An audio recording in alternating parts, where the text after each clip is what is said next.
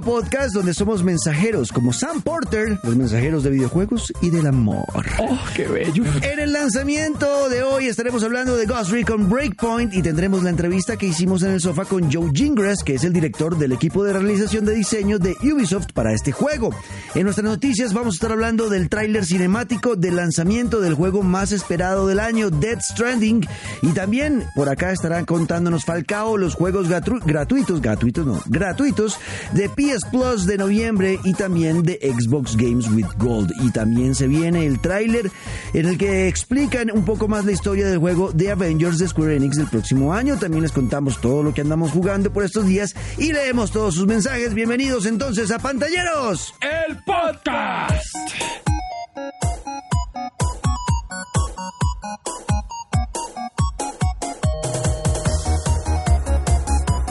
Bien, y ahora sí saludamos a nuestro equipo el día de hoy, Luis Carlos Guerrero. Siglos sin escucharlo aquí en el podcast de Mi querido, único, intratable e incomparable Nietzsche. ¿Cómo le va? No, hombre, por aquí siempre firme, al pie del cañón. Lo que pasa es que cuando el pago no llega, no llega tarde. Pero Ah. ya llegó, ya actualizaron, ya revisé cuentas y estamos de vuelta en este podcast. Eh, oiga, tremendo lo que se viene. Eh, más adelante le estaré contando sobre Death Stranding. Ajá. Y con muchas ganas de hablar con usted, eh, con este otro de al lado no. ¿Por qué? Sobre Ghost Recon. Ah, no. Bueno, pues vamos a hablar de eso. Falcao, ¿qué más, Falca? Hola, Luis. Hoy Falcao. Y hola, Juanca. ¿Qué ha pasado, Falca? Bien, todo bien. Gracias otra vez por invitarme. Bueno, no, estoy Oh, feliz de tenerlo acá con nosotros, Falca, porque cuando Tota no puede, pues estará Falcao o estará Cebolla. la verdad, negro. Cuando no puede to- cuando no puede Tota, cuando no puede Cebolla, cuando no puede Santiago Flores, cuando no puede... Ahí sí llamamos a Falcao. ahí sí es. Sí, yo soy de último, yo lo sé. Pero tranquilo, Falca, porque siempre estarás en nuestro corazón. Gracias. Hoy llegó el negro, pero... Bueno, hoy, hoy vengo lleno de amor, cargado de amor para todos. Eh, venga, eh, salió entonces el Ghost Recon Breakpoint. Vamos a hablar un poco de este juego, ¿no? Es un shooter eh, ya conocido, viejo conocido por el Wildlands, por muchos de ustedes. Usted lo jugó el Wildlands, ¿no? Me fascinó, negro. Y eso que esos juegos son largos de completar, ¿no? Son difíciles porque tienen muchas misiones extra. Ese Wildlands lo dejé 100%. Usted lo pone en mi consola y no hay nada que hacer.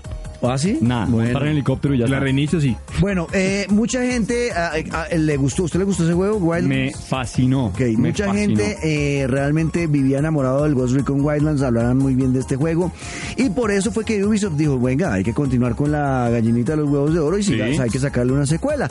Y le sacaron Ghost Recon Breakpoint.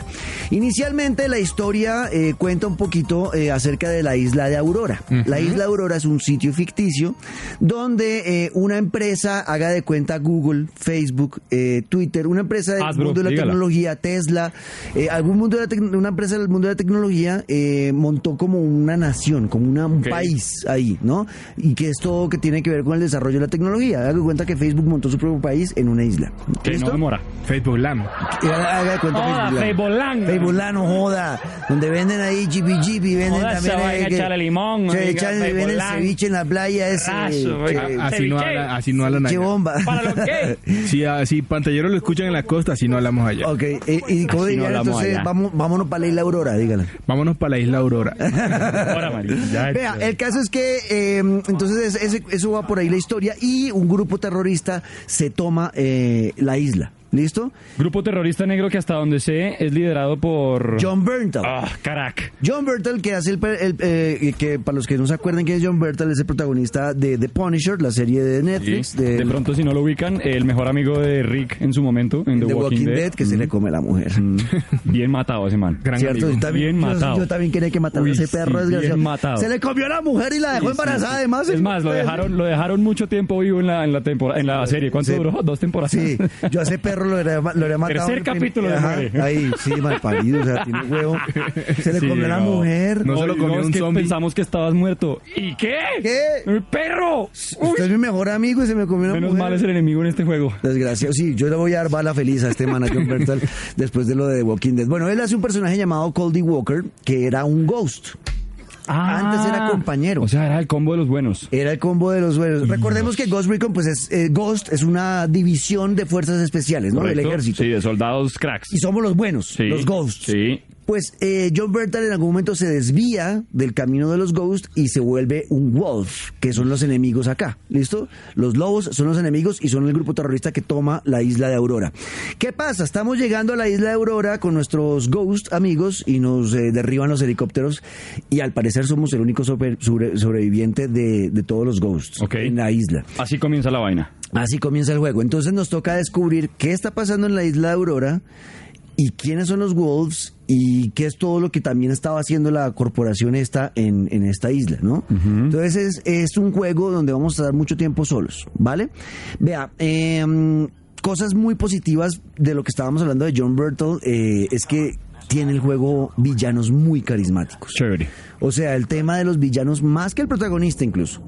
Los villanos son muy importantes y generan mucha mm, empatía para bien y para mal. O sea, lo termina uno odiando a John Bertal o empieza a sentirse como, ve, pero este man... Con- tiene como razón, me lo voy a creer. Ok. Exacto, entonces por ahí está interesante la cosa. Beneficio de la duda. Exacto.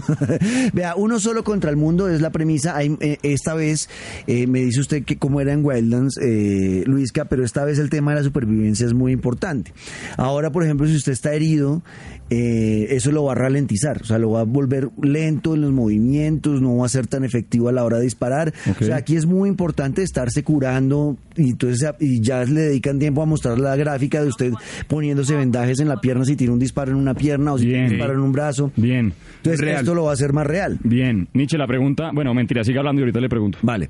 No, pueden, pueden ir preguntando lo que quieran. Pero es que de pronto me le adelanto. Siga, siga. Bueno, eh, es importante en la Pero es que- historia investigar eh, documentos, hablar con civiles, entrar a edificios, eh, a investigar para descubrir qué está pasando en la isla ok, realmente. o sea, no es solamente, la isla no solamente son los ghosts versus los malos, sino también hay gente. No es solo, exactamente, hay Ok. gente, hay eh, pobladores, hay demás, y es importante el tema de investigación, o sea, es muy importante entrar a, a investigar y buscar documentos que le puedan dar indicios a uno de qué es lo que realmente está pasando, porque está uno solo contra el mundo, ¿no? Vea, eh, el mapa de la isla Aurora es chévere, eh, No tan grande. Es un mapa grandote, Como bien Suba. grande, bien como suba, como suba. es gigante entonces. vea, vea, No y es como suba en que tiene varios ecosistemas. Vea. Hombre, no, un saludo a la hay- gente de Suba. Hay bosques, hay pantanos, Le piden pasaporte para hay mon- allá. montañas nevadas, hay zonas volcánicas, o sea, hay grande. playas, hay pequeñas ciudades o poblaciones. ¿Sabes si se puede comparar con el primer juego? ¿Es mucho más grande este? O... Yo creo que es más grande este. es que el, Yo creo el que primero era Bolivia, ¿no? Sí, yo creo que es más grande este, la verdad. Eh, pues si usted puede tener un mismo ecosistema, una zona volcánica o un pantano y una montaña con nieve, es- Muy grande, es, grandote. Y eh, se recorre cómo, para que de una vez vayan pensando en cómo va a ser todo el tema del transporte, realmente en todo. Hay coches, hay motos, hay lanchas, hay helicópteros, se puede lanzar de paracaídas. Realmente hay mucho para hacer en Ghost Recon Breakpoint eh, en- y mucho para explorar, ¿no? Entonces siento que esto era chévere y sobre todo para el tema de la historia principal, ¿vale? Además que te puedes personalizar un montón. También. Exacto, ya vamos a llegar allá. Ah, perdón. Primero hablemos de, de, de qué se trata este juego en cuanto a mecánicas. Es un juego de acción, de combate táctico. Es súper importante, como usted está solo, Falca, Sí. es muy importante, antes de mandarse a bolear bala, analizar bien el entorno. ¿Cómo hacerlo? La misión, los enemigos, qué opciones hay, ¿no? Eh, ¿Será que mejor lo hago con sigilo o me o entro como un tanque a, a bolear bala? Es muy importante. El sigilo, por ejemplo, es muy importante en las primeras horas de juego. Sí. Entonces ese, ese tema de voy a llegar por detrás y le voy a pegar un balazo con, Sigue una- siendo clave. con un silenciador, porque es que no puedo hacer mucha bulla porque me caen 50 y me matan. ¿Listo? Entonces el tema del sigilo es importante. Eh, vea que sentí, yo lo jugué en dificultad normal Ajá. Y lo sentí fácil. ¿Fácil? Lo sentí sencillo. O sea que Eso le iba a puede- preguntar yo, negro, por los, por los enemigos. Porque, a ver, eh, Sí. comparándolo sin haber jugado el segundo, en el primer juego había un problema, o me pareció a mí, y es que llegaba un punto en que los enemigos ya se volvían un tema repetitivo. Porque no había como mucha dificultad. Claro, había líderes, y usted en el primer juego era cazar a un cartel de droga que invadió Bolivia. Sí. Y era ir quebrando literalmente uno por uno de sus, de sus Cabecillas. estructuras, exacto, hasta llegar a los principales, ¿no? Ok.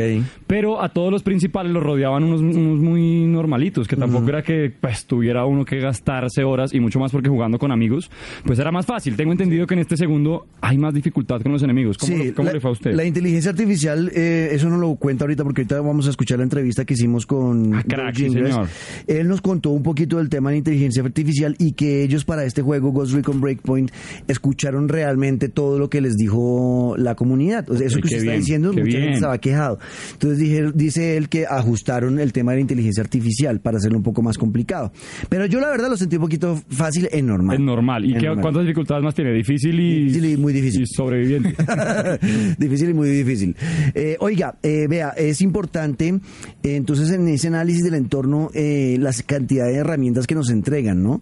Vea, podemos ocultar cuerpos, ¿no? Si uno No, mata a alguien, uno por lo echa al fin, hombro y claro, lo echa y a la sombra. A la sombra. O a los malas matas. Exacto. Se puede uno camuflar con el entorno. Entonces, por ejemplo, si usted está en una zona de mucho barro, se llena de barro todo el cuerpo y se acuesta en el piso. qué bien, y esos puede, detallitos. puede quedar ah, invisible prácticamente. Tremendo. Gracias, Falcao. Vea, eh, Farid Falcao Mondragón. puede, Gracias. puede man. robar vehículos. Si te echas barro, quedas oculto. Exacto. Gracias, Falcao. Ey, barro, ah. Barro ahí, barro. ah. Barro, ah. Barro ahí. Ey. Barro. Ey, barro, ey. Oiga, eh, se pueden atacar enemigos eh, y también marcar con drones. Entonces, por ejemplo, eh, en Wildlands eh, eh, uno tenía compañeros a veces de inteligencia artificial que le ayudaban en el combate. Sí. Acá como la idea es que usted esté solo, ¿no? A no ser de que juegue cooperativo con- Con con en amigos. internet en línea, pero si no, es usted solo, sin, co- O sea, no al- tiene tres manes al lado. no tiene tres manes al lado de inteligencia artificial, sino Difícil, que ¿no? eso lo reemplazan porque también mucha gente se quejó en el Wildlands que, esa, que a veces esa inteligencia artificial era muy bruta Mm. y la cagaba en las Uy, es que invenciones. era, in- era insoportable. Exacto, entonces eliminaron esa inteligencia artificial y lo que le, le van a dar a uno es un dron. Ese dron va, va sobre la zona donde uno debe ingresar y analiza el entorno. Entonces, vea, hay dos enemigos detrás de esa pared, hay tres esperando ya en la playa, hay, y así usted puede generar una buena estrategia de ataque. Claro. ¿Listo? Con eso se evitan el tema de la inteligencia artificial. Me gusta. Ahí me el gusta. bruto sería uno. ¿Qué? El bruto sería uno. Ah, y el bruto sería uno si no puede, exacto. Eh, entonces, con, con ese dron eh, puede mejorar bastante. Eh, yo siento que, de todas maneras, el tema de la táctica sí mejora muchísimo mejor si es con amigos. Claro. O sea, porque es que el tema de, bueno, ustedes vaya por la parte de abajo de la casa, esté pendiente allá porque me voy a meter por ahí, otro vaya y cuide la gente de la playa, y poder generar tácticas con amigos es mucho más divertido que solamente uno solo. Eso fue lo que más me gustó a mí de la primera parte. Yo me lo pasé con dos amigos, a veces llegaba un tercero, pero era precisamente eso, era decirle a uno, bueno, usted póngase de sniper en tal torre, Exacto. bájese a los que están arriba mientras este man y yo entramos con silenciadores por las dos puertas distintas, porque si no, pues el juego igual es bueno, pero creo que todo está hecho para que uno lo pase así, en Sí. cooperativo. Y que no esté la inteligencia artificial me encanta. Porque es que en el otro negro usted entraba y trataba de tener, pues hacer las misiones sigilosamente, lo que sea, y de pronto su inteligencia artificial se metía a la casa y se armaba una balacera y ya empezó el problema. y se tiraba, se tiraba claro, la estrategia claro, que no tenía. Claro, claro. Es verdad. Bueno, eh, en la parte de supervivencia, curarse es importante, como les decía, ¿no? Eh, y además uno va recogiendo elementos del entorno, por ejemplo, Sí. plantas. Y con las plantas hace algunos eh, productos que le sirven para curarse si no tiene vendajes o si no tiene inyecciones. ¿Listo? Ok. Entonces es bien importante el tema de la supervivencia. Por ejemplo, re- puede rellenar la cantimplorita en, el- en los ríos ¿Los que ríos? hay No, en el juego. Entonces, eh, al rellenar la cantimplora le mejora su resistencia. La diarrea, pero Le puede dar diarrea, es verdad, hay que tener cuidado. Vea, eh, puede cazar animales, eh, va recogiendo plantas durante el camino que todas le sirven para algo, o para alimentarse, o para mejorar la resistencia, o para curarse. Eh, ya les dije que el entorno es importante para camuflarse y ser invisible. El tema de la supervivencia ahora es muy, muy, muy importante. Qué ¿listo? bien, qué bien. Esos detallitos le cambian a uno la experiencia en el juego completamente, negro. Me alegra, me alegra. Hay dos modos importantes. eh, uno es el modo guiado, ¿no? Que es el normal, que le dicen, vea, tiene que ir, en el, le muestran ahí en el HOT, el, el mapita o la brújula, le Ajá. dice, vaya hacia tal lado y le aparece el puntico donde tiene que llegar. Ese es el modo guiado que conocemos todos. ¿Y el otro? Y hay otro que es modo exploración. El modo exploración no le Es, dice nada. hágale. Vaya usted mira a ver para dónde va. Y lo que tiene uno que hacer es ir encontrando eh, pistas, ¿no? Que le van diciendo, ah, ok, o sea que tengo que ir a tal lado. Este obviamente le va a aumentar las horas de juego porque Claro. va a ser más difícil. Le toca eh, ir a tientas como a ver por dónde encuentra qué es lo que hay que hacer. No le van a decir dónde va la siguiente misión ni nada. Oiga, ya sé que lo mencionó Negro, pero ya que habla del modo exploración y tal, ¿qué medios de transporte hay? En el primero había motos, helicópteros, carros. Aquí está carros, basta. motos, helicópteros, lanchas. Había lancha, no me acuerdo si en el primero Acá hay había agua. lanchas. Creo que eh, sí. Y puedes lanzarse en paracaídas también. Chévere. O sea, se, no man- hay se metro. mantuvo. Sí, sí, Bien, sí. bien, me gusta. ¿Ah? ¿Qué? No hay metro. No, va, barro, va. Tampoco hay metro, tampoco Hola, hay metro. soy Falcao. en la Aurora. Oiga, eh, muchas de las misiones eh, principales son de investigación, ¿no? Mirar en laboratorios, en edificios abandonados. Eh, estos laboratorios y edificios, pues obviamente siempre están custodiados por enemigos. Entonces, esto, estas mecánicas para algunos pueden volverse eh, repetitivas. Hay que ver que, que yo siento que esto es muy subjetivo y a cada persona le puede parecer o no le puede parecer, ¿listo? Pero sí siento que hay muchas cosas por hacer en este juego. Eh, lo decía ahorita Falca, el árbol de habilidades eh, y la personalización Sí. está gigante. Eso sí fue algo que a mí me sorprendió porque tiene un elemento de juego de rol importante. O sea, eh, cuando yo abrí, cuando me hice la primera, eh, como que gané la primera experiencia y me dijeron, bueno, puede mejorar su árbol de habilidades, las opciones son infinitas. Son infinitas. Es demasiado. Lo que hablábamos en el podcast pasado, eh, a mí no me gustaba mucho este eh, eh, esta clase de juegos, pero, pero creo que esta me sorprendió bastante porque puedes cambiar literalmente hasta las botas. Todo, Todo. es una cosa de locos. El tema de la, el tema de la, mm, de los, eh, bueno, hay varias clases, hay cuatro clases, ¿no? Eh, que usted puede escoger y las de siempre, el, el curador, El curador, eh, el- el sigiloso, Eh. el veloz y el tanque. Y el bombero. El tanque Ah, que va de frente, de, frente contra, to- contra todo el mundo. Eh, también está algo importante y es el tema ya de la personalización, como lo decía ahorita Falca. Eh, o sea, le puede cambiar el color a cada partecita del arma, o sea, Bien. puede mejorar cada cosa, o sea, es demasiada personalización, hicieron muy amplio, tanto que yo pienso alguien podría perderse eh, dentro de tantas opciones de, de mejora. Y que no se no lo puede aprovechar al 100%. O le no. pasan derecho, eso a mí me pasa mucho, Nero. Que como que empiezo con toda la energía, pero que ya veo que son tantas vainas que ya ay, cojo un general todo negro, con un pedazo de camuflado en el cañón, sale. Exacto, y bueno, eso nos, nos lo va a hablar ahorita Joe Jingles, él también habla de ese tema, del, porque yo le pregunté cómo es que es demasiado grande y la gente se puede perder ahí. Claro. Me dijo, sí, pero, pero no es, o sea, lo, lo pusimos porque hay gente que le gusta mucho eso. Mucho, sí. Y a los que no, tampoco es tan grave si no lo hacen. Exactamente. Pueden seguir derecho. Y, ok. Eso es pensar por todos los flancos. Exacto. Bueno, eh, los gráficos me parecieron muy bonitos, eh, especialmente eh, los bosques y el tema de al aire libre en general es súper, súper atractivo. El tema de toda la ambientación se ve muy real, la iluminación, las sombras, los gráficos me parecieron súper bonitos. En, en las edificaciones sí lo sentí muy Normal. genérico, muy como que todo fue copiar y pegar mucho el tema de los edificios. Pero a la hora de lutear, o bueno, cuando usted está en los edificios, para el que no sabe qué es el luteo y usted va buscando ahí como en las maleticas, las puertas, los cuartos, ¿cómo es la interacción, por ejemplo, de las manos cogiendo algo? ¿Se- ¿Es solamente usted picha triángulo y ya está y lo cogió? ¿O el man, su personaje mueve la mano, agarra No, el- no, no, sí, sigue siendo usted Sigue picha siendo- botón y pum, ya lo tiene. lo tiene, ok. Y ya lo tiene. Y, es- y pero sí eh, lo lleva uno mucho a estar eh, revisando cada cosa porque si salen buenas armas, Bien. va mejorando ¿Y el tema que hablaba usted ahorita de la cantimplora en el río es igual? O sea, usted despicha y ya está, o el man sí ese mete la... hace, ok, ese- eso es lo que... Ese tipo de momentos sí los Bien, hace. bien. Oiga, eh, las hay microtransacciones. ¿Cómo? Hay microtransacciones, o ¿Cómo? sea, le permiten a usted comprar cosas aparte, ¿no? Como para mejorar un arma. ser como más para- crack. Eh, pero eh, realmente no sentí que fuera necesario. O sea, lo, lo que entiendo es que pusieron estas microtransacciones Por lo mismo que la actualización de las armas. para que sea rápido. O sea, No, y para, que... la gente que quiere, exacto. Exacto. Ir al grano o al grano. Exacto, y hacerlo más rápido el tema, pero no es necesario. Usted todas las mejores armas, todo lo bueno del juego lo puede sacar a punta de, de jugar. Bien. Exacto. no Luchado. Exacto, la, la verdad no me parece tan grave.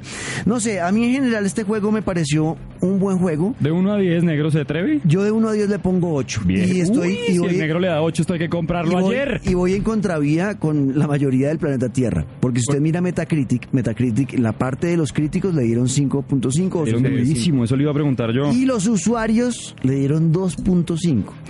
Pero ¿por qué yo estoy diciendo que es 8 eh, eh, y que no tengo una, o sea, me, salí totalmente de, de lo que de la tendencia pues de todo el mundo a hablar mal de este juego y es porque mm, eh, al jugarlo entendí que eh, lo que hizo Ubisoft fue recoger, recoger todas las críticas del Wildlands y se enfocaron en mejorarlas. Pero abarcaron tanto que hicieron un juego demasiado grande. Entonces hay mucha gente que se va a sentir perdida. Y esa gente es la que no le va a gustar. Pero si uno se va concentrando eh, por partecitas del juego, realmente es un muy buen juego eh, el que sacó Ubisoft. Y a mí, en lo personal, que no soy de shooters, me entretuvo. O sea, me, me pareció chévere. Me, lo disfruté. Y siento que va a ser mucho más chévere cuando juegue con amigos. Entonces, para mí vale la pena el juego. Eh, si le gustó el Wildlands, creo que va a disfrutar este. Y leyendo las críticas de los usuarios, casi que todos los que le ponían por debajo de cuatro, el primer comentario era el tema de las microtransacciones. O sea, como que vieron microtransacciones y se asustaron y se emberracaron. Pero realmente no se dieron cuenta que no es importante. O sea, no es necesario. O sea, si a usted no le gustan microtransacciones, no lo haga. No, no, es necesario. Se lo juro que va a poder desbloquear todo. Bien, ¿Listo? Bien. Entonces, para mí es un buen juego. No sé. Ustedes igual después lo pueden jugar y me van a decir si estoy en lo correcto. Perfecto. A mí me llama mucho la atención. ¿Sí? Está muy bueno. Yo sí lo recomiendo a ojo cerrado si tiene con quién jugarlo. Sí. Porque es que shooters hay muchos para jugar solo, pero yo creo que la experiencia al 100% de Ghost Recon tiene que ser con dos o tres amigos. Somos Bueno. tres. Aquí estamos. Acá estamos, acá estamos. Negro ya me va a aceptar, podemos jugar Ghost Recon. Usted siempre me saca el Eh, culo. podemos Los dos, los dos son igual de fariseos. Falcao que mamera, pero... A los dos les he dicho, juguemos juntos. Ay. Que tú eres nocturno. ey, barro, ey, Y ey. barro, y si me sacan Ey, el barro, ah. No, da barro, ah. Bueno, más bien vamos a escuchar entonces ahora sí la entrevista que hicimos con Joe Gingras, que es el director de realización de diseño de Ghost Recon Breakpoint. Estuvo en el sofá, hablamos con él y nos contó eh, todo lo que tiene que ver. Primero hablamos con él acerca de lo difícil que es trabajar en un juego AAA y yo estaba tratando de darle una contextualización a las críticas que ha recibido el juego y lo duro que es para un equipo de tres años. Imagínese usted trabajando en Ah. tres años en algo y que se lo destrocen cuando lo lanza, Ah, debe no, ser duro. durísimo. Entonces hablamos un poco de eso y también pues él nos cuenta las cosas detrás de haber hecho este juego Ghost Recon Eso. Breakpoint. Aquí está entonces Joe Gingras, director de realización de diseño de Ghost Recon Breakpoint en Pantalleros el Podcast.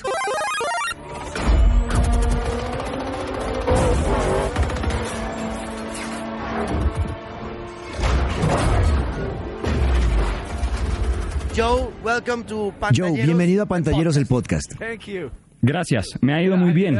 Es maravilloso estar aquí. Es maravilloso tener esta conversación juntos. Esto es muy cool. ¿Cómo ha estado tu estadía aquí en Colombia? Estoy descubriendo, estoy aprendiendo mucho. Tengo muchos amigos colombianos, pero nunca había venido a Colombia. Estoy descubriendo. Ayer estuvimos en la Universidad de los Andes, un sitio muy bonito, gente increíble, y visitamos un poco de la ciudad y fuimos a comer ayer a Andrés. Increíble. So amazing. Well, uh, we're happy to have you with us. Bueno, estamos felices de tenerte con nosotros. Entonces empecemos con tu trabajo. Cuéntale a la gente lo que hacen tú y tu equipo en el desarrollo de Ghost Recon Breakpoint. Primero, uh, lo que hago como realización de diseño del juego es un poco inusual. Esto es un poco nuevo en la industria o por lo menos en Ubisoft. El diseño del juego se trata de pensar en las mecánicas del juego. Es acerca de cómo va a ser la experiencia del jugador, qué va a hacer el jugador y cómo va a reaccionar el juego a lo que el jugador está haciendo. Así que la forma en que el diseño del juego produce sus ideas es texto en una página. Es como tu peor enemigo cuando trabajas en equipo, porque todo el mundo tiene su propia interpretación acerca de lo que quiere decir ese texto. Entonces, nuestro rol como realización de diseño del juego es ser la voz visual del diseño del juego. Esencialmente, lo que hacemos es recibir la solicitud del departamento de diseño del juego y luego le ponemos visuales a eso. A veces va a ser arte conceptual, guiones, gráficos, videos, insignias fotográficas, placas del estado de ánimo, todo tipo de cosas dependiendo de qué va a ser mejor para transmitir de qué se trata el concepto visualmente y luego reunimos a todo el equipo alrededor de esta interpretación o de este propósito. Luego hacen el prototipo y luego a producción. Then go to prototype, and then go to production. So you have to, to listen to the people, no? You have to... Entonces tienes que escuchar a la gente, tienes que anticipar lo que van a hacer. Es difícil recibir, no sé, como millones de mensajes de los jugadores diciendo, no me gusta esto, por favor mejora esto. ¿Es difícil escuchar a todo el mundo? This one, is it hard to, to listen to everybody? No, es algo bueno, porque al final estamos haciendo juegos para los jugadores. Así que si no les gusta el juego, es claro que tenemos que ajustarlo. Ahora, para llevar las cosas a la perspectiva, siempre que sales con algo nuevo y diferente, la gente lo compara con otras cosas que han jugado y les ha gustado. Y su primera reacción usualmente es decir, oh, no me gusta porque es diferente, pero los jugadores tienen que darle un poco de tiempo para entender qué son esas mecánicas y poder apreciarlas o no. Nosotros tenemos datos que obtenemos de los jugadores cuando están jugando. ¿Qué les gusta? ¿A dónde van? ¿Dónde pasan la mayor parte del tiempo? Y también tenemos la información que viene a través de los canales de Reddit y de los chats de los foros y de todos estos sitios donde nuestros desarrolladores de comunidad recopilan toda la información y nos entregan las prioridades para que los desarrolladores, los directores, puedan ver esta información y luego actuar basados en ella. Pero como decías, a veces es difícil, porque recibimos información donde vemos que hay gente que no entiende lo que tratamos de hacer, entonces tenemos que ser más claros en lo que hacemos para que así lo entiendan y así lo amen. Estuve pensando el otro día que en los noventas, iniciando la década del 2000 también, tú lanzabas un juego y eso era todo. Te ibas de vacaciones a una isla por seis meses a tomar margaritas. Y ahora no puedes hacer eso porque lanzas un juego y empiezas a trabajar en las actualizaciones, parches y todo lo demás. ¿Qué tan difícil es eso? Yo no diría que es difícil. Toma planeación, toma organización, porque como sabes, el primer contenido descargable, el primer contenido post lanzamiento, ya hemos estado trabajando en él desde hace mucho tiempo. Breakpoint ha estado en desarrollo por casi tres años y ha estado en desarrollo a través de ocho estudios. Esos son más de mil desarrolladores. Todos estos estudios tienen encargos específicos en los que están trabajando y algunos de ellos tienen contenido descargable. Algunos tienen jugador contra jugador, algunos tienen vehículos algunos tienen las cinemáticas o personajes no jugables. Es todo compartido de una manera muy organizada para que no sea muy pesado para nadie.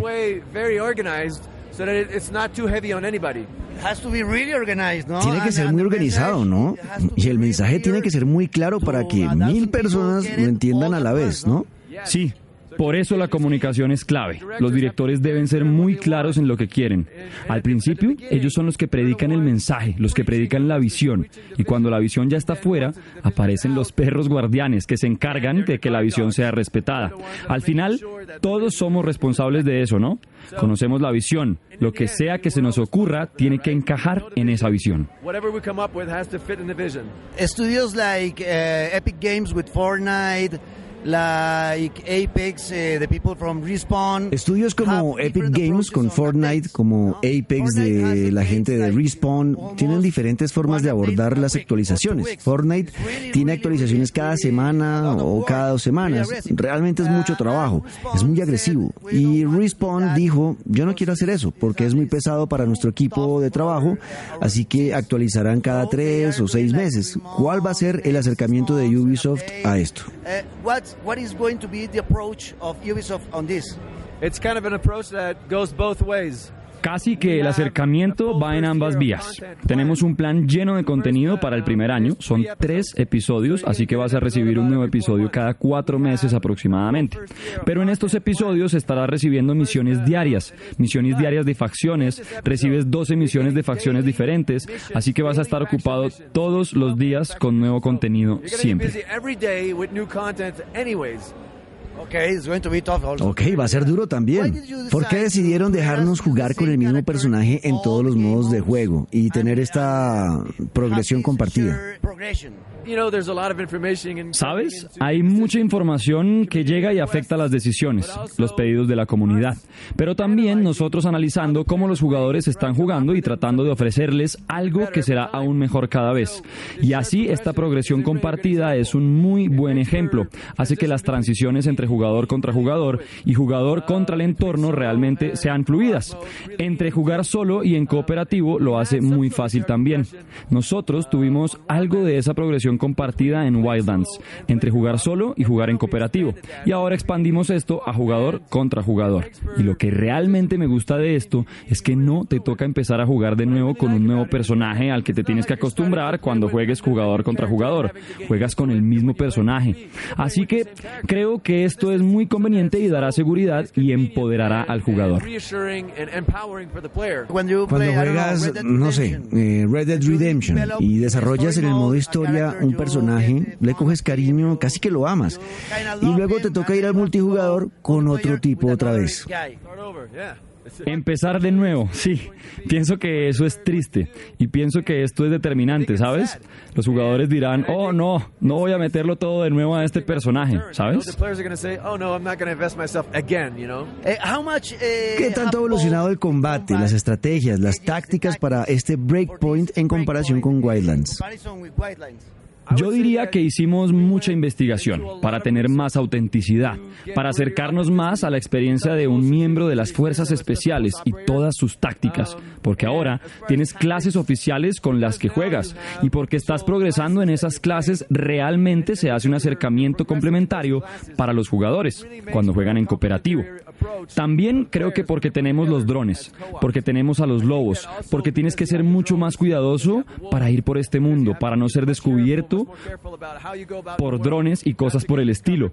Esto requiere del jugador un acercamiento más táctico, un acercamiento más cuidadoso, porque al inicio de la producción a nuestra dirección creativa se le ocurrieron los cuatro pilares que liderarían cualquier cosa que hiciéramos con el juego. Así que el primer pilar es cruda realidad, un tono muy serio y dramático. El segundo es la vida.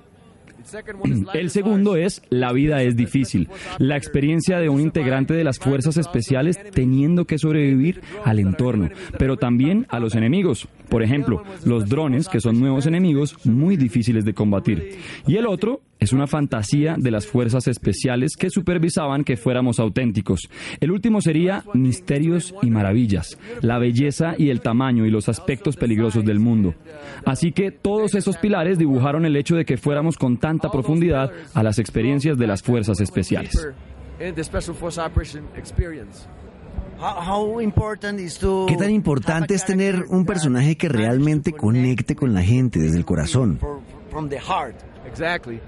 Exactamente. Lo que tratas de hacer con un videojuego es conectar visceralmente con el jugador para que estén enganchados emocionalmente, para que estén inmersos en su universo y en su experiencia. Y pienso que esto que estás diciendo es una gran parte de eso. Tener un personaje que sea creíble, que tenga profundidad, muchas cosas sutiles, que sea capaz de ser también moralmente muy ambiguo, ¿sabes? Hacer esta experiencia para el jugador donde él tiene que pensar acerca de sus decisiones, sus alianzas. Y pienso que todo eso suma para una mejor experiencia para el jugador.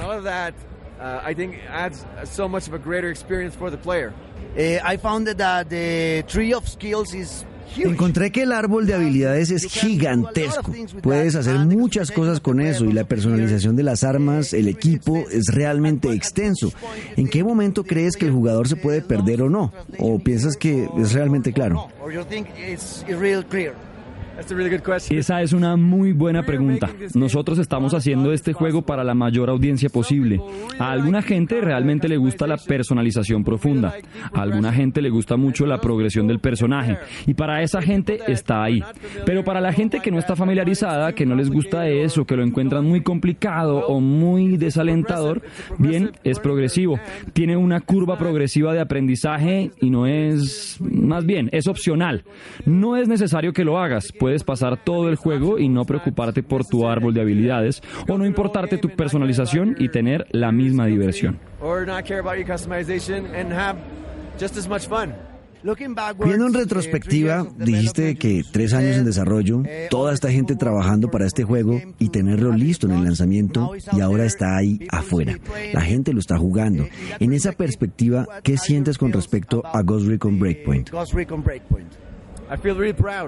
I'm really happy that the players finally get to get their hands on it. Me siento muy orgulloso, muy feliz de que los jugadores ya lo estén jugando.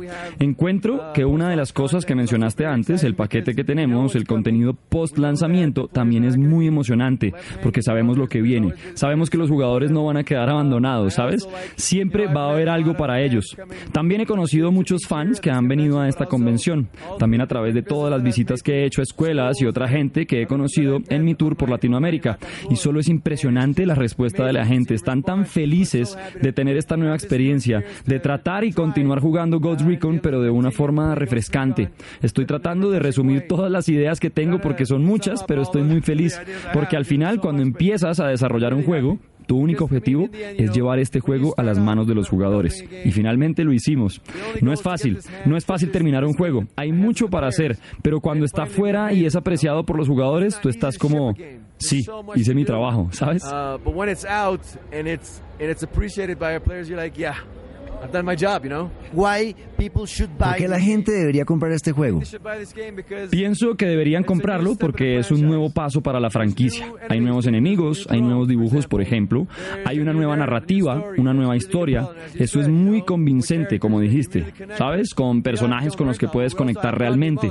Tenemos a John Bernal, pero también tenemos a Rodney Mullen, el skater mundialmente famoso, y este fue su primer papel e hizo un gran trabajo haciéndolo también. Están las nuevas dinámicas en el jugador contra jugador, está la progresión compartida, también están las nuevas mecánicas de supervivencia y están los nuevos y profundos aspectos de las tácticas de las fuerzas especiales en el juego que te darán esta experiencia más profunda. Digo, hay tantas peticiones de la comunidad que implementamos en este juego para responder a esas peticiones. Por ejemplo, las nuevas habilidades, el nuevo sistema de clases, el hecho de que puedes cargar a tu gente por ahí, todas estas cosas para mí son razones para conseguir Breakpoint y jugarlo. Bueno, Joe, te deseamos a ti, a tu equipo y a todos en Ubisoft la mejor de las suertes con Ghost Recon Breakpoint y en los proyectos futuros. Muchas gracias.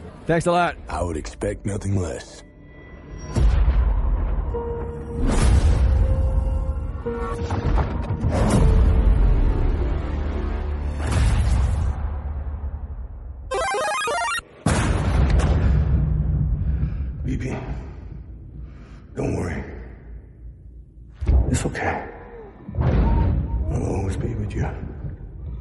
Muy bien, ahí teníamos entonces nuestra entrevista con Joe Gingras. Un abrazo, gran gran parcero. Se volvió amigo y Sí, toda sí. cosa así. Sí, bueno. a seguir en Instagram y todo un bacán. Qué bueno, me imagino que ya lo están ahí consintiendo como sus Ah, marcas. Claro. Ojalá. Me imagino este tipo de cachucha de Breakpoint.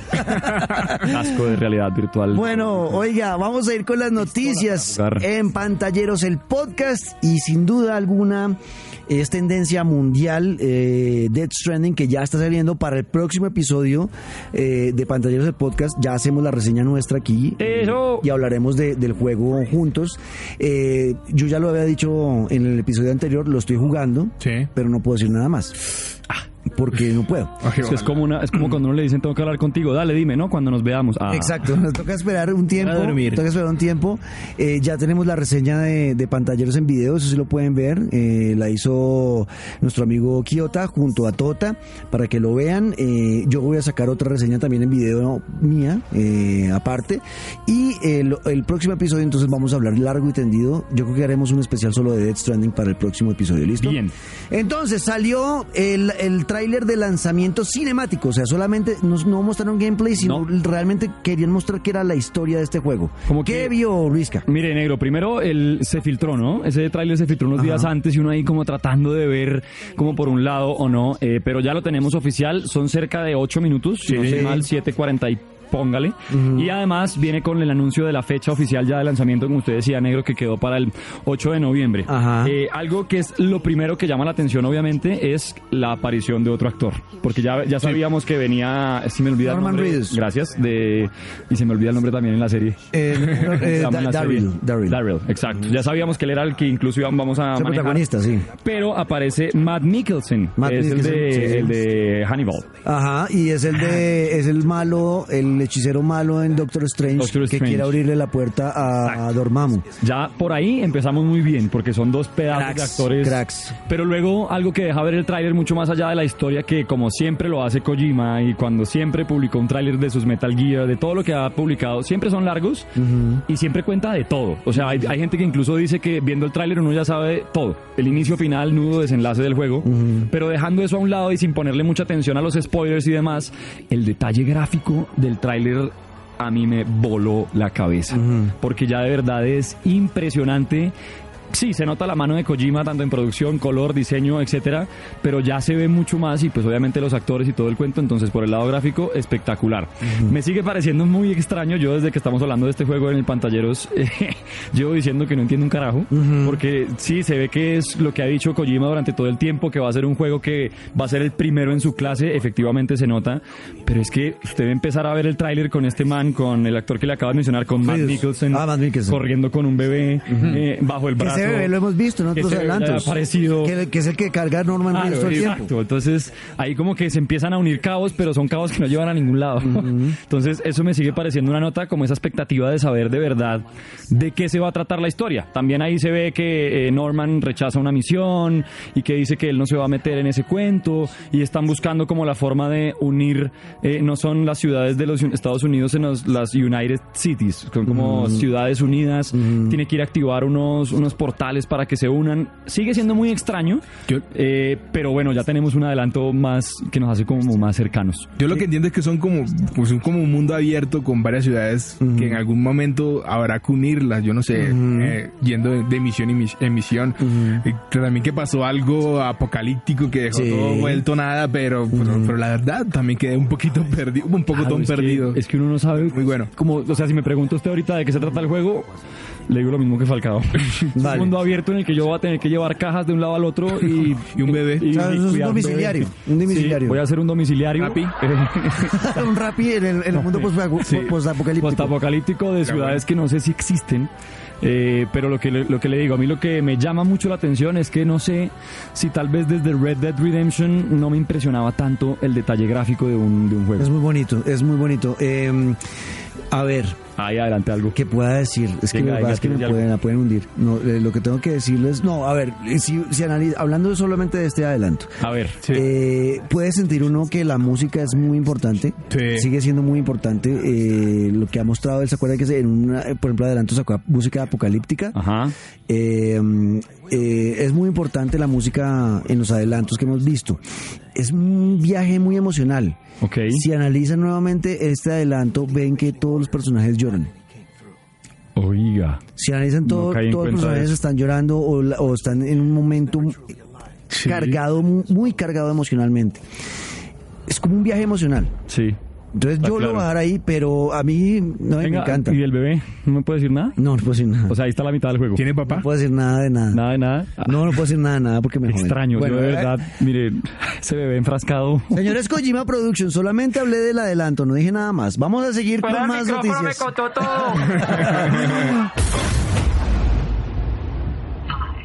Oh, it's almost time.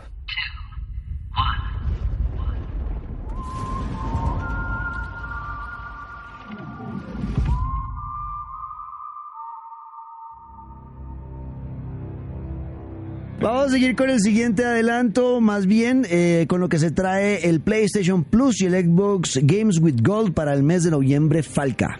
Eh, bueno, juegazos. A ver, se cuente. vienen juegazos. A ver, uy, Pues oír. por el lado de PlayStation Plus, eh, próximamente vendrá eh, Nio o Sí. Nayo. Ajá. ¿Cómo se dice? Nio. Nio, Nio. Nio. Nio, que es como... em, Nayo. pero- lindo. No, pero Nayo. Ah, Pero está Nio. bien, está bien, Nayo. Nio. Que es el... el volvemos y hablamos del RPG de, de, de Team Ninja. Em, es un juego donde samu- el Samurai William tendrá que enfrentarse a, a diferentes demonios y otras criaturas que también recuerda a Dark Souls Ok. por las mecánicas y también porque eh, tiene una dificultad muy difícil. Ajá, sí, muy alta. Gracias, Farid. sí. Es muy difícil de pasarlo, además que tiene como unas misiones alternas, como tiene que mm, no solamente llegar a pelear, Ok, bueno. sino que tiene... Por otro lado también está... No, espera, espera, yo le hablo de eso Ah, también. bueno, sí. Son 60 horas de juego, este, este Yeah. vale la pena. O sea, están regalando un juego triple A PlayStation Plus. Yo debo seguir di- diciendo que para mí el mejor servicio sigue siendo este. Además que tiene más cosas descargables. Sí, Sí, no- y ahorita nos va a contar lo de Xbox y, y ahí se van a dar cuenta por qué es mejor el PlayStation Plus Sí. en cuanto a regalos de su servicio en línea. Este juego es importantísimo de un equipo eh, que hizo, por ejemplo, Ninja Gaiden. Es un juego que tuvo más de 8 puntos en Metacritic, o sea que es un muy buen regalo, es un muy buen regalo mío. Se- por ejemplo, si ustedes analizan los- la, la cantidad de gente que nos escribe, entre ellos Dev Escobar, Sí. casi siempre que hablamos de juegos de rol, casi siempre que hablamos de juegos de rol, eh, alguien nos menciona Nioh. Siempre, siempre. Y ese juego, uno de los juegos más esperados del 2020, porque sale Nioh 2. Nioh 2. O sea que con esto, Falca, podemos hacer eh, lo que vamos a hacer con The Last of Us, que no Lo que pasamos. estoy haciendo. Exacto, que no pasamos el primero y viene el 2, entonces nos toca ponernos al día y pues entonces PlayStation lo regala. ¿Cómo le fue con The. Last of Us, negro? No, que pues, jugando Death Stranding, jugando Sí, todo no. lo que estoy jugando, no, No, puedo no, jugar. déjelo así. Ahorita les cuento todo lo que estoy jugando. Bueno, eh, ¿cuál es la otra de Play? Outlast 2. Ish. No, marica, yo esta mierda no. No. No, no, no. Ese juego me encanta a mí. ¿Sí? Sí. ¿Te gusta de miedo? A mí sí me gusta, a mí me gustan los no, juegos. No, yo me uno al negro. No. Yo, yo soy como masoquista en este tipo. Sí, no, Además, marica. esta es Le una historia. meterse manzana en la boca y esas cosas. No, no, no, tampoco. Eh, Hola, barro. No, barro, Barro, barro. que- barro. tan juguete era Me gusta él. barro en la boca. Te coge tu novia de juguete, marica. No, ya no tengo novia. Ay, marica, Barro, barro, pela. Barro. Además que eh, este juego, pues, pues seguimos con las historias de horror. En esta, en esta Ajá. ocasión vamos a investigar la muerte de, de una mujer, eh, la desaparición de una Ajá. mujer embarazada, Embarazada, en sí. el desierto de Arizona. Estamos mal. No. Pero no, pero no solamente eso. Me ¿no? cuenta, Falcao, después. Mientras vas grabando todo, pues te van atacando personas, No. Y seres. seres desconocidos que están en el desierto. ¿Y con qué se defiende uno? Con... No, no. Con las ganas de Outlast, es No de los juegos que no le, no le que permite nada, ¿no? Que defenderse. solamente correr y... Es- no, escapar. No, Si no. te matan, La chapa. única arma es una cámara y la No. cámara se la apaga a veces, hermano. No, no, no, Se desconecta y queda usted a oscuras. no, no, no. Me cuentan cómo les va con ese No, yo no soy capaz de estar juegote. Eres un periodista, ¿no? Porque estás investigando todo esto. El periodista se llama Blake. Blake. El periodista. Sí, porque no soy la tan lindo. Blake Langerman, diga. Blake Langerman. Ay, tan lindo. Ay. Paca, está, está, bien. está, está mejorando en inglés. Qué mal inglés. ¿no? Mira, así sirve el curso. y también está Strike Edge, Edge- Ok. Strike Edge. Strike Edge, Ajá. que es un juego arcade. Eh, Arcade. arcade, perdón. arcade. arcade, sí, para los que no, para los que no están leyendo, arcade, que estará disponible a partir del 5 de noviembre. Eh, eh, es un juego mm, eh, donde te- tendrás que lanzar Este es más chiquito, este es de esos Sí. que son como independientes, que es de pixelado, o sea, no, no es de tan, no es triple A pues. es de PlayStation Talents. Ajá, también. Bueno. Ve, lanzará llamas de un lado a otro. Es como un ping pong Ok. matándote con, la, con el otro personaje. Además ambientado en una, en una, en una época medieval. Ok. Bueno, eso por el lado de PlayStation. Eh, por el lado de Xbox tenemos Sherlock Holmes, eh, The Devil's, The, Devi- The Devil's The Devil's Daughter. Daughter. mal inglés. Daughter. The Devil's Daughter. Ajá, Sherlock Holmes, Sherlock Holmes, The Devil's The Daughter. Devil's Daughter. Exacto, muy bien. O sea, la hija del diablo, Eh, Sherlock Holmes. Yo lo quería decir en español, pero es que como nos escuchan en... Ah, y lo en español, marica. La hija del diablo, El tío. diablo, sí. la hija del diablo, tío. Sherlock Holmes, la tira- Sherlock, Sherlock Holmes. A todo Este. Eh, un, un, un- ¿cómo es? Un investigador. Este es un thriller en el que tendremos que pillar al, pues, al famoso detective de, de, De Londres de la de Londres. época victoriana. Tendremos que investigar, habrá acción, habrá, habrá exploración. em, y estará disponible desde el primero hasta el 30 de noviembre en Es Xbox. un juego de, de- de detectives, o sea, le toca Sí. a uno es resolver cinco crímenes que ocurrieron en la Londres victoriana. Eh, ¿Apenas cinco? um, Pero eso suena muy Son cortico. como si es como cortico. Yo este juego no lo conocía, nunca lo he jugado. Yo ni lo había oído. y es Yo tampoco. y es como el más importante de los que va a regalar Xbox este mes. Entonces, Sí. bueno. Por otro lado está The Final Station. Ajá. A veces les le dije bien, ¿no? Bien, vamos, eh, eh. Que es un juego eh, con una aventura post-apocalíptica. Post, Ajá. post-apocalíptica. pero pero, un poquito de inglés y se enreda el español, marico. pero también es un juego, pues, eh, algo diferente porque todas las gráficas son pixeladas. Entonces tendrás que ir viajando por un mundo como eh, también apocalíptico. eh, todo está muerto y te van a atacar unas hordas pixeladas también. Bueno, son como unos zombies, Ajá. pero no, no- no se logra bien, ver bien qué es. Ok, Son bueno. como negritos. Pues son color negro. Ah, oh, Son- no, son color negros. Ah, ok. Eso por el lado, eh, para los que tienen todavía 360. Eh, sí. Sí, como, como yo. Ajá. Yo no tengo. Eh, está Star Wars Jedi, Jedi Ok. Strike Fighter. Ok, Starfighter. Que es un juego basado en los fanáticos de Star Wars. eh, lo, lo amarán porque es un juego basado entre los episodios 2 y el episodio 3 de, de esta saga. Ajá. Y entonces habrán combates especiales. Espaciales. ¿Cómo? Espaciales. Eh, sí, ¿Yo qué dije? Especiales. Ah, no. Que son especialmente Sí, eh, espacio. son especiales porque son En el eh. Claro, pero Claro. lo que tienen es Ball Gold y todo. Claro. Ok, vea, yo no sé, a mí, a mí esto no, no sé, la verdad, la verdad estos juegos, en esto sí lo hace mejor, y, por- y me van a decir, ah, es que usted llama PlayStation. Sí, pero, pero trato de ser también eh, objetivo y por ejemplo Xbox saca cosas muy buenas. Gear, Gear 5 es un juegazo, es un Tremendo. juegazo. Pero en el tema del servicio eh, gratuito de, de internet pago, ¿no? Eso No, lo borra. No hay nada que hacer. Yo también. Ah, sí, a mí también me van a mandar de una. Es que ustedes PlayStation. y también gana y le ganan a Switch también. Pero ¿qué hacemos? Es que lo de PlayStation lo rompe. Mm, en sí. dos. Switch para mí incluso es el segundo. sí, Sí. Eh, Atacando la parte del SNES, de las consolas viejas, de, Sí. exacto. A mí Xbox, con el perdón de quienes lo juegan en su servicio online, Ahí está, ahí está, para que lo tengan en cuenta lo que trae PlayStation Plus este en el mes de noviembre gratuito y también eh, para la gente del Xbox eh, Games with Gold. Vamos ahora con el eh, adelanto, y este me emocionó, chicos. Yo no sé si lo pudieron ver. Sí. El tráiler de repaso de, de- de Avengers, el juego de Square Enix. ¿Lo vieron? Sí, lo vimos.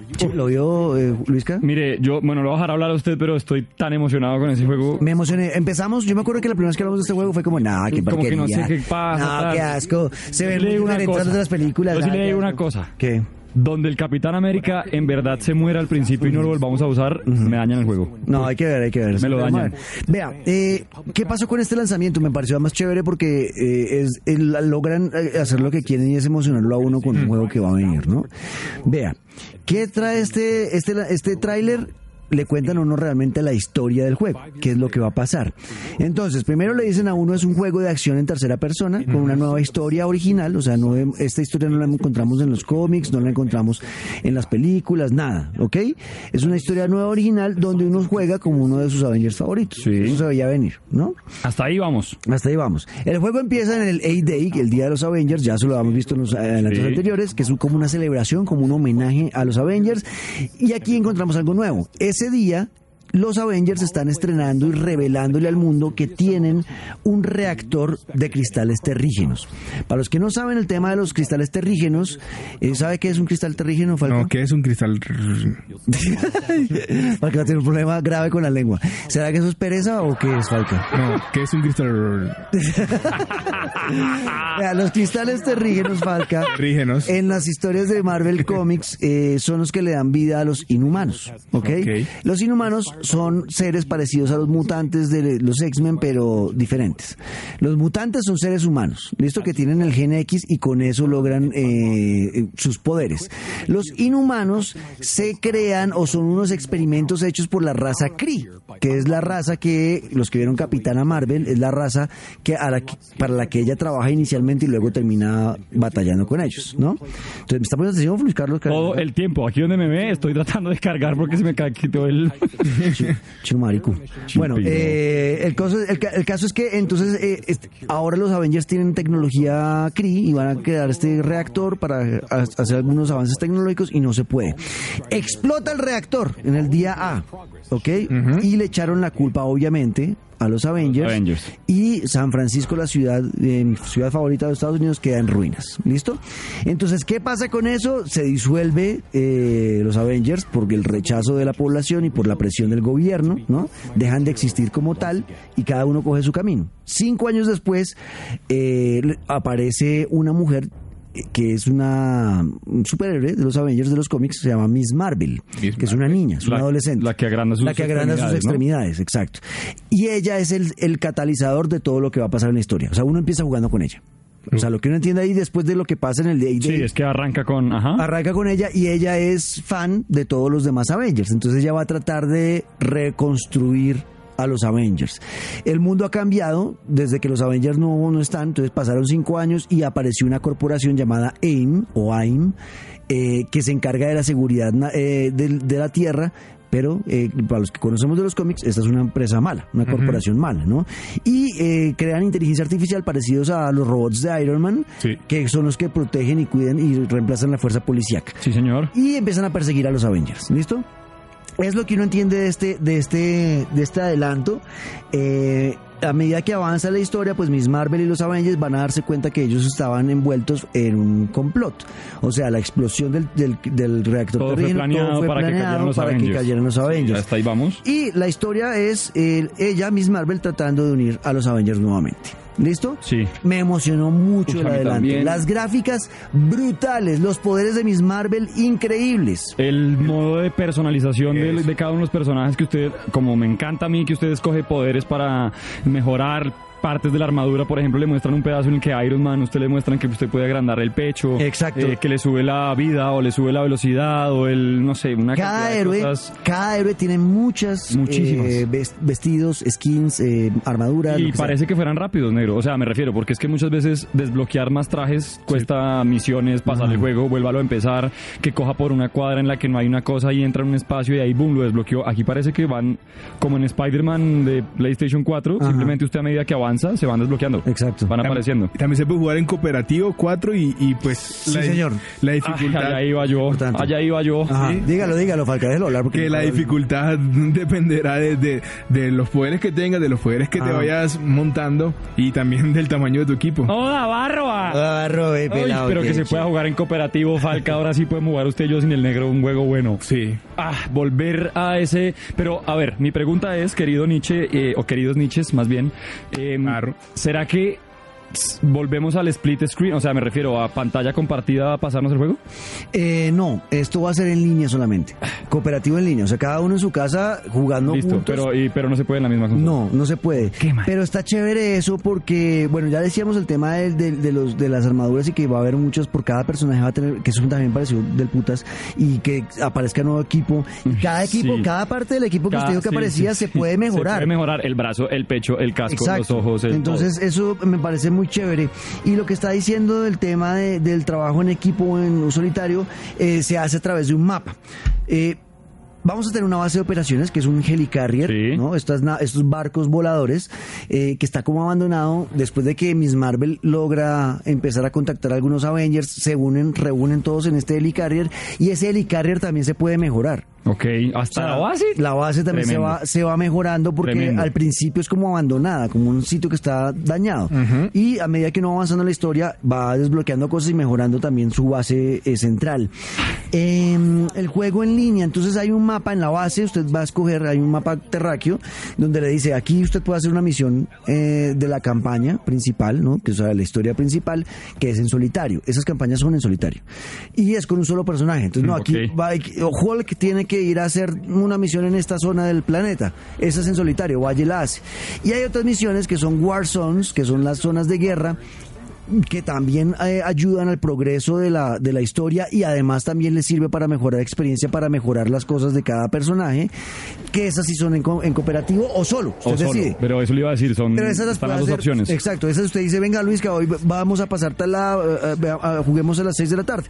Y nos unimos y, empezamos, y pasamos esa misión juntos. Del carajo, del carajo, ¿no? Este juego me tiene... Ajá. A mí lo único que de verdad me tiene preocupado, negro, y además que lo hicieron muy bien el nuevo tráiler, porque si se acuerda sobre el final del gameplay nuevo, le muestran a Black Widow, le muestran a Hulk, le muestran a Thor, le muestran a Iron Man y le muestran a Miss Marvel, pero no le muestran al Capitán América. Porque es que yo creo que ese va a ser un, una- una- un núcleo importante de la historia. Sí, yo sigo sufriendo con que América. no creo que sean tan caras duras de matarme al Capitán América. Pronto no. De creo. inicio, de No creo, porque yo, de verdad, de todos esos Avengers, el que más me gusta es el Capitán América. Ok. Y sé que como yo hay muchos, que si no está el man en el juego, pues no es que lo vaya no a comprar, pero Pero pues déjame el Capitán América. No, no hay que ver. Déjamelo ahí. Eh, me pareció, a mí me parece muy chévere el tema de la progresión compartida, que era lo que hace un rato nos hablaba eh, Joe Jingers en Ghost Recon Breakpoint, que es el tema de tener un personaje y que todo lo que usted haga en el juego, no solamente en la campaña principal, sino en las Ah, demás lo que misiones, sea, cuando ajá. juegue en línea y cuando juegue con amigos, que toda esa experiencia que uno va ganando vaya una. mejorando Claro. siempre al personaje. Eso me parece del Del puto. carajo, claro. Entonces a mí me emocionó Avengers, ahí está. Lo único que no me emociona es la fecha, María. O sea, 15 de mayo vamos a estar 2020. ya a 15 días de la Copa América del próximo año y no, Ah, hombre, sí, no. señor. No. 15 de mayo de 2020, lanzamiento del juego de Avengers de Square Enix, que empezamos no creyendo nada en él y ahora enamorados de este proyecto. Completamente. Así como yo de Falcao.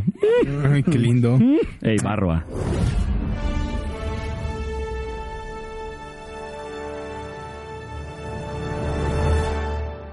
Well, what are we waiting for?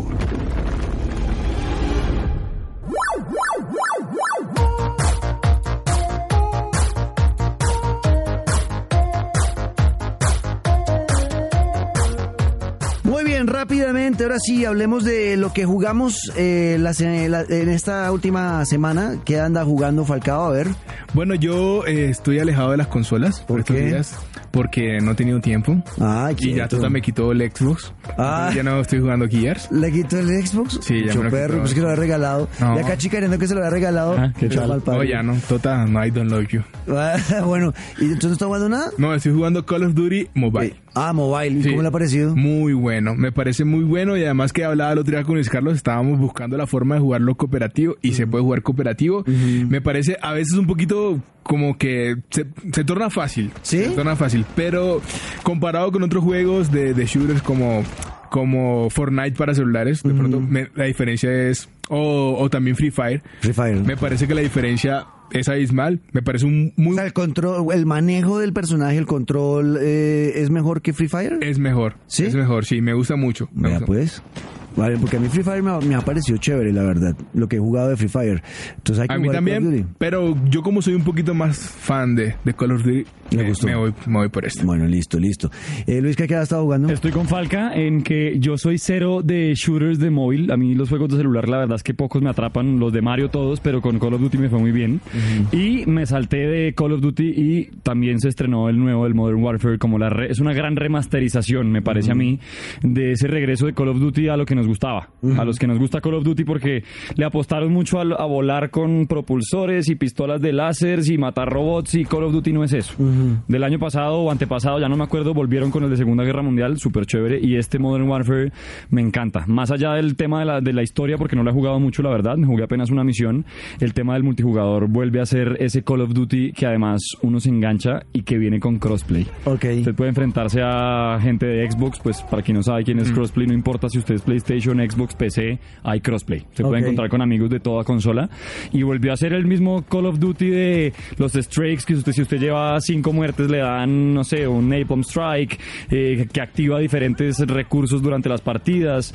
Eh, sacaron nuevos modos de juego, aparte de los que ya están del Team Deathmatch, del Domination. Hay unos varios en los que usted se enfrenta, por ejemplo, dos contra dos, sin armas. Y son los que primero consigan las armas y a quebrarse, no sé, me gustó mucho. Ok. Y ahí estoy. estoy Ya llevo apenas dos días, negro. Bueno, Te contaré. Bueno, de eso hablaremos más ¿Usted qué está jugando? Eh, bueno, yo estoy con Death Stranding, no puedo algo. hablar mucho de eso porque estoy con Death Stranding. eh, y en los poquitos momentos que he tenido de descanso de Death Stranding, eh, he jugado eh, Zelda Link's Awakening en, em, Ay, ¿verdad? en En el Switch. Switch. ¿Cómo le fue? No, es una belleza de juego. ¿Sí? Me tiene enamorado. La música, las gráficas, la historia, eh, todo lo que se puede hacer, Chévere. descubrir ese este maravilloso mundo de Zelda que yo no lo conocía porque nunca lo había jugado. Que no habla de Zelda, ¿no? Tengo entendido que este Link's Eh, no, Awakening no Link's Awakening es la historia de Link, eh, va en un barquito Ajá. y, pum, eh, chao. se, se cae, se, ¿cómo se llama eso? Se, ¿Naufraga? No, ah, ¿Naufraga? pa- naufraga, naufraga. Naufraga. Le hacen Hay un naufragio y termina en una isla. Y es eh, Zelda tratando de escapar de la isla. ¿Listo? Eh, Zelda no, perdón. Link. Link, tratando de escapar de la isla. ¿Listo? Me pasó la de las tías. Ese juego es Zelda. Sí, sí, sí. Pero ese Zelda, ese Zelda, Zelda. no, no, pues es que Zelda es Ah, una que se mujer. llama ¿no? Link. Exacto, es Link. Entonces Link tratando de escapar de esta isla eh, misteriosa en la que uno tiene que estar ahí como descubriendo qué es lo que pasa en la isla, ¿ok? Eh, me pareció un muy bonito juego, la verdad estoy muy emocionado. Y eh, compré, que estaba baratísimo, también para que lo compre Luis, ¿Quién? usted que tiene Switch, Sí. eh, en la tienda colombiana de Nintendo por internet, pues, ¿Qué compró? compré la historia de un ganso. No, ¿qué? un. Agus. eh, Ah, ya sé. and, eh, La historia de un names. ganso. Es que no me acuerdo cómo se llama. Yo tampoco. La Ah, historia ah, de un ganso. Agus, Me no sé, la del, la del ganso ese. Eh, Tale. Careverga. Sí, sí, sí, sí. Es un careverga. Ay, no sabía que estaba online ya. Está del putas, me, me co- me costó 67 mil pesos. Ish. Y el juego es una chimba, o sea, es, ser un mal parido. O sea, la- la- literalmente Literal. el juego es ser un mal parido. Entonces le, le ponen misiones eh, que tiene que hacer, hacer- Usted es un ganso Sí. y usted tiene que joder a la gente, a los seres humanos. Entonces es un ganso que está en un estanque y entonces hay la- la- la- una granja, entonces toca ir a joder al jardinero, le roba un- el sombrero, le roba las herramientas, eh, le coge uno las llaves de la puerta y se las tira un- al, al lago para que no las pueda encontrar. O sea, es un mal paridito. Sí, es un ganso. Sí, O sea, es un mal paridito con ese ganso cara de verga. pero- Carac. un huepicanzo. Eh. ¿Cuánto le costó, negro? Un huepicanzo. Un jefe ganso, exacto. Eh, me costó 67 mil pesos. Ish, a Pero por es él. un juego del putas para, Claro. para usar, eh, para tenerlo en, de, Ahí, de descanso disponible. entre juegos o para tenerlo para jugar. Si usted solo tiene media horita para jugar algo, Bravo. es de esos juegos que, se- que se puede ir jugando de a media horita, media horita hasta pasarlo. Pero es muy divertido porque además también lo pone a pensar. Porque, por ejemplo, le pone a decir, no, tiene que coger esa escoba. Eh, y para coger como pero- mini retos. y, y romperla y tirarla al tal lado pero es que para poder coger la escoba eh, la, manos, dueña ¿no? la señora que es dueña de la escoba toca distraerla entonces para distraerla toca hacer otra cosa Chévere. entonces es, lo- es un juego que lo pone a pensar Esos juegos me gustan. es muy muy bacano el, Venga, ¿cómo se llama en serio? ¿Cómo me- Agus no sé qué monda o sea Agus Agus Game. Agus eh, Title no sé qué jodas pero- Untitled Goose Game. Exacto. Ya lo encontré. Untitled Goose Game exacto el, el juego del, del ganso sin, sin nombre juego, exacto, el juego del ganso sin nombre. Así es que es. Esto es muy divertido, la música es buena, es, las gráficas son es muy bonito el juego. La verdad vale Está la pena. muy barato, y, chévere. Y 60 mil pesos me pareció muy barato por un juego que es divertido. Chévere. Listo. Bien, recomendado. He estado jugando eso. Y si no, pues, jálense el ganso también. Exacto, jálense el ganso y, el, y el- entonces eh, Death Stranding sí les hablo largo y tendido del otro episodio. Gracias, negro.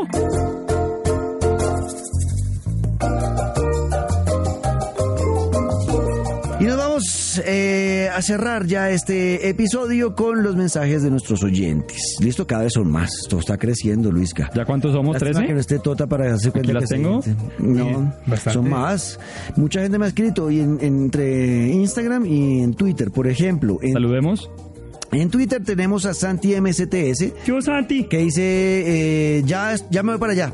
Eso es lo que dijo. Ah, O qué sea, bueno. O sea, ¿A que iba, iba a escuchar ya el episodio anterior. Ah, pero. Ah, ok.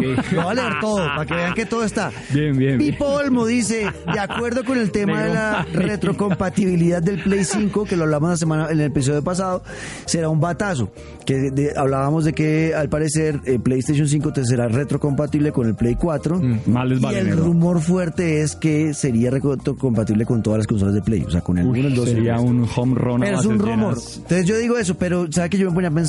¿Ustedes han usado eso alguna vez? No. Yo lo usaría. La gente se Sé queda que lo mucho. Usaría. Lo que yo he notado es que la gente que usa la retrocompatibilidad es en el primer año Mm. de la consola, cuando tiene que- juegos nuevos de Play Sí, 4 sus y los que no recién salen en el salidos. 5. Pero realmente después de eso, ya usted solo compra los de 5 y no. Pero no imagínese- jugar. Mira para atrás. Pero imagínese yo decirle a usted, Yo tengo negro, un Play 3 y nunca lo volví a jugar. Lo tengo ahí perfecto. si yo tuviera el Play 2, solamente opta- la forma de tener el juego, usted imagínese regresar al Señor de los Anillos. Uy, se vuelve una belleza. Ah, Eso por era un- eso, eso solo por eso, ya. eso era una chimba. Vea. Yo prefiero un remake. Un remake, a mí, Uy, a mí no, me pues, encantaría un el juego remake de loco, Porque pero- a mí las de Shadow of Mordor no, no me, No, y está bien, no me pero- sacaron lo mismo que sentía cuando jugué el Señor de los Anillos. es que usted escogiendo a Legolas, eso es distinto Exacto. a escoger a Un man que no, Mr. sí. Midea. Exacto. ¿Me entiende? Vea, eh, también escribe Zapata, J. Zapata, dice, al final estaba esperando el nuevo episodio, eh, porque eh, la semana pasada nos, estaba, nos habíamos demorado un poco, como seguramente nos, nos demoramos con este. un abrazo a todos los que están escuchando en 2020. Spoiler. Eh, oiga, eh, dice también ya el de siempre, nuestro amigo Def Escobar, a mí me encantan los juegos de RPG, porque es que eso pregunta, Ajá. si les gustaban los juegos de RPG y cuáles eran sus favoritos. Y dice, dice Def, eh, igualmente inicié con Final Fantasy 8 en PlayStation 1 y también me gusta lo que han hecho en la nueva generación de action RPG como Final Fantasy 15. Su jugabilidad es impecable, aunque desmejoraron la historia. Y no dejemos de lado a Nino Kuni, eh, que es una belleza, que es, el, el- es parecido a, a los que van a regalar ahorita de Nio. Y adivine, en Final Fantasy 15 también se puede pescar e increíblemente es muy divertido. Porque hablábamos también en el episodio anterior que todos los juegos ahora estaban sacando pesca. O sea, que falta salir un FIFA 18 con pesca, un FIFA 20 Que con usted ir pesca. a pescar antes de ir a jugar. Pues, pescar Exacto. una lección. Exacto. Vea, eh, estos son algunos de los mensajes. Eh, un saludo para Daniel Usted Sinón, que también eh, ya lo escuchó, que estuvo enfermito, Dani, que es de nuestros oyentes eh, más eh, acérrimos. Un abrazo, Dani, espero que ya todo esté mejor. ¿Listo? Eh, dice, ah, sí fue, Dani nos dijo, me comprometí poniéndome al día, ya escuché el último episodio de Talleros el podcast, gracias Dani. Y Sebastián dice, excelente podcast muchachos, felicitaciones por su capítulo 20, esperemos que lleguen a las 2000. Uy, hijo de pucha. Mi RPG favorito es muy Esperemos viejo. llegar al 23. Sí. Mi RPG favorito es muy viejo, se ¿Cuál llama será? Legend of Dragon de Play 1. Lo busqué, yo nunca lo jugué, no, Yo no me sé. acuerdo, no, yo Legend of tampoco. Dragon. No me suena. Legend of Dragon, pero el nombre me gusta. Pero es que yo empecé en Play 2.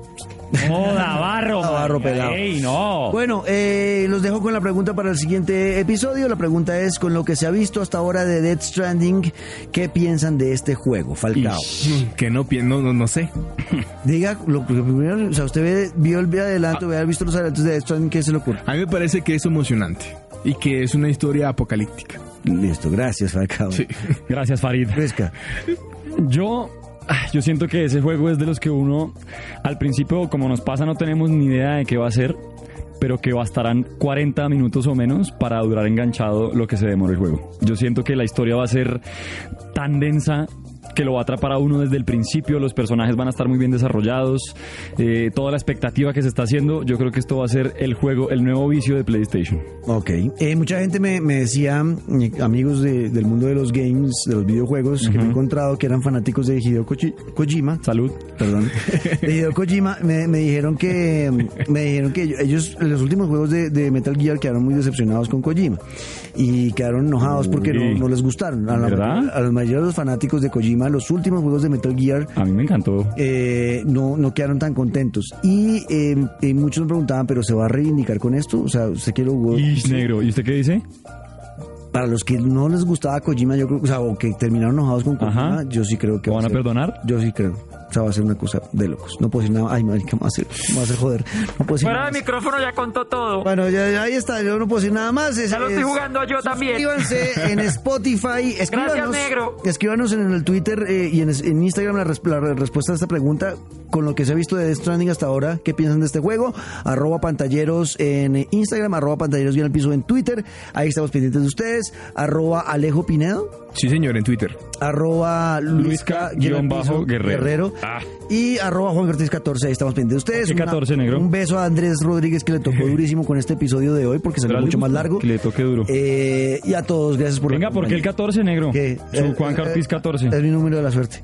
Ish. Y eh, nada, los esperamos ahí siempre cada ocho días en Pantalleros. El podcast, suscríbanse en Spotify, Deezer, Apple Podcast, Google Podcast, donde ustedes quieran. Ahí. We love you. We love you. ¡Los amamos! Esto We love you. Learning English. ¡El podcast! Tocó a mí mal parido.